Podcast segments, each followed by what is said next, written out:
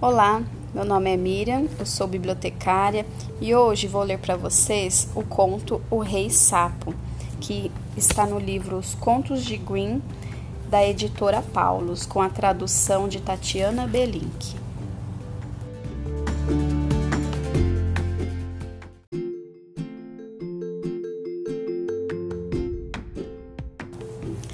Era uma vez, no tempo em que os desejos ainda se cumpriam, um rei cujas filhas eram todas belas.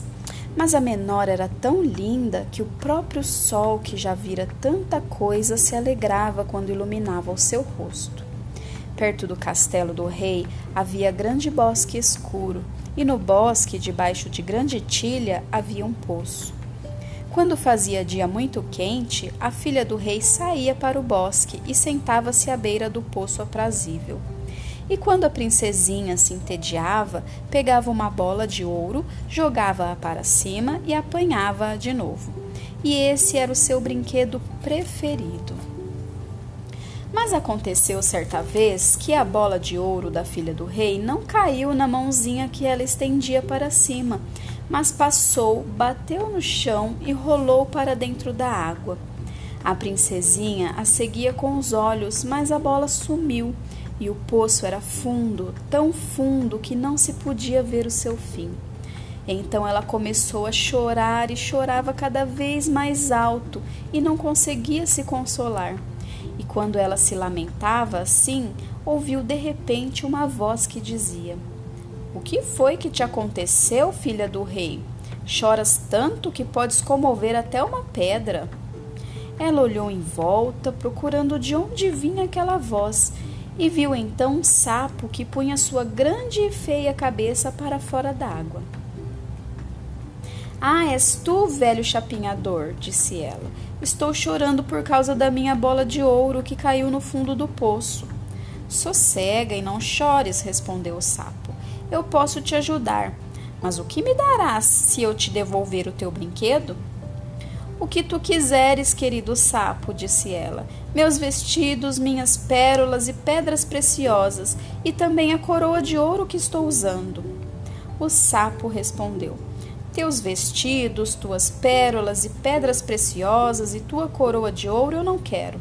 Mas se aceitares gostar de mim, para eu ser teu amigo e companheiro de brinquedos, sentar-me a teu lado, à tua mesinha, comer do teu pratinho de ouro, beber da tua tacinha e dormir na tua caminha, se me prometeres isso, eu descerei para o fundo do poço e te trarei de volta a bola de ouro.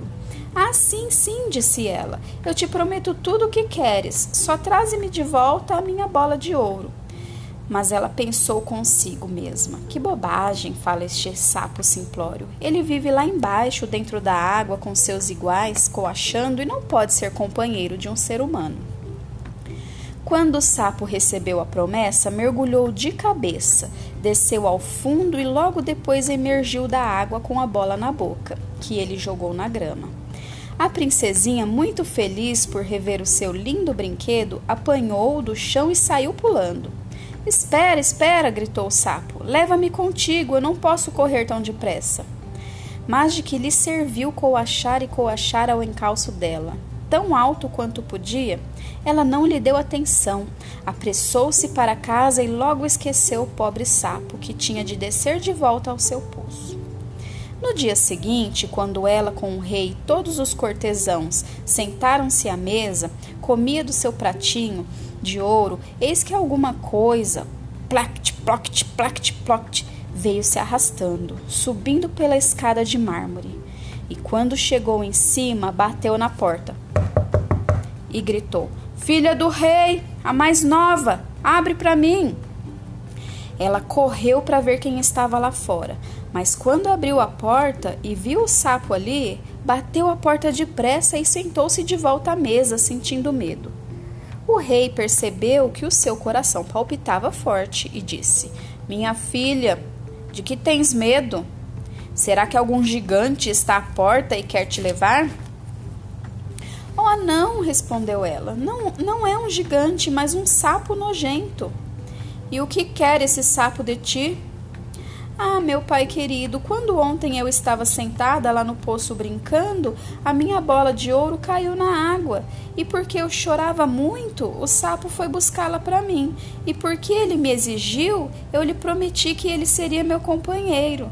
Mas eu pensava que ele nunca poderia sair da sua água, e agora ele está lá na porta e quer entrar aqui. Enquanto isso, lá fora, o sapo batia na porta e gritava: Princesa, a mais nova, abre para mim.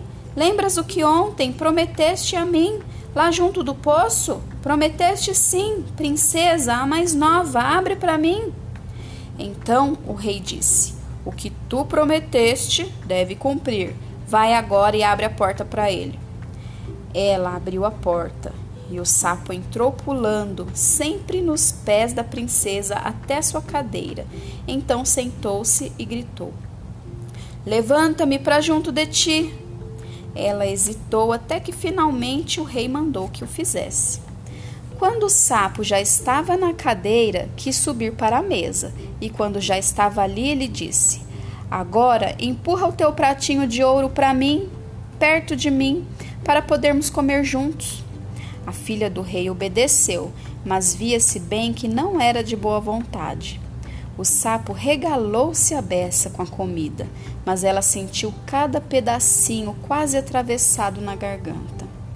Finalmente ele disse: Ai, fartei-me de comer e estou cansado. Agora leva-me para o teu quartinho e arruma a tua caminha de seda, onde nós dois vamos dormir. A filha do rei começou a chorar e tinha medo do sapo frio que ela não se atrevia a tocar e que agora iria dormir na sua linda caminha de seda. Mas o rei ficou zangado e ordenou: Quem te ajudou na hora da necessidade? Não podes desprezar depois.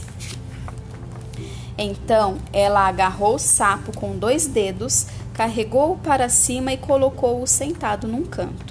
Mas quando ela estava deitada na cama, ele veio se arrastando e disse: Ah, estou cansado, quero dormir igual a ti.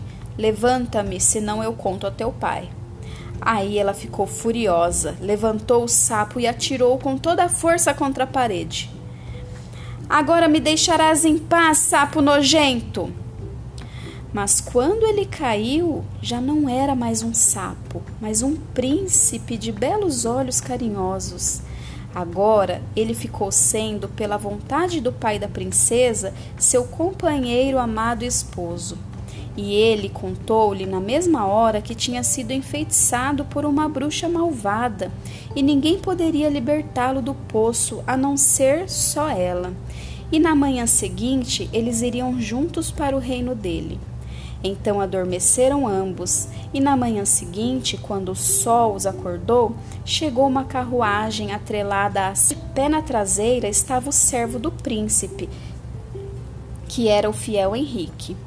O fiel Henrique ficara tão triste quando seu amo foi transformado em sapo que mandou colocar três aros de ferro em volta do seu coração, para que ele não se partisse de dor e de tristeza. A carruagem viera para levar o príncipe de volta ao seu reino. O fiel Henrique ajudou os dois a subir na carruagem, colocou-se de novo na traseira e ficou felicíssimo com a libertação. Depois que eles já tinham vencido uma parte do caminho, o príncipe ouviu um estalo atrás deles, como se algo se tivesse quebrado. Ele se voltou e gritou: Henrique, o carro está quebrado.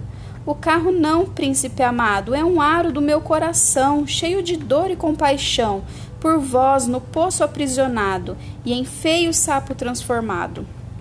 Ouviu-se mais um e mais outro estalo, e o príncipe pensou de cada vez que era a carruagem se quebrando, mas eram apenas os aros que se soltavam do coração do fiel Henrique, porque agora o seu amo estava livre e feliz.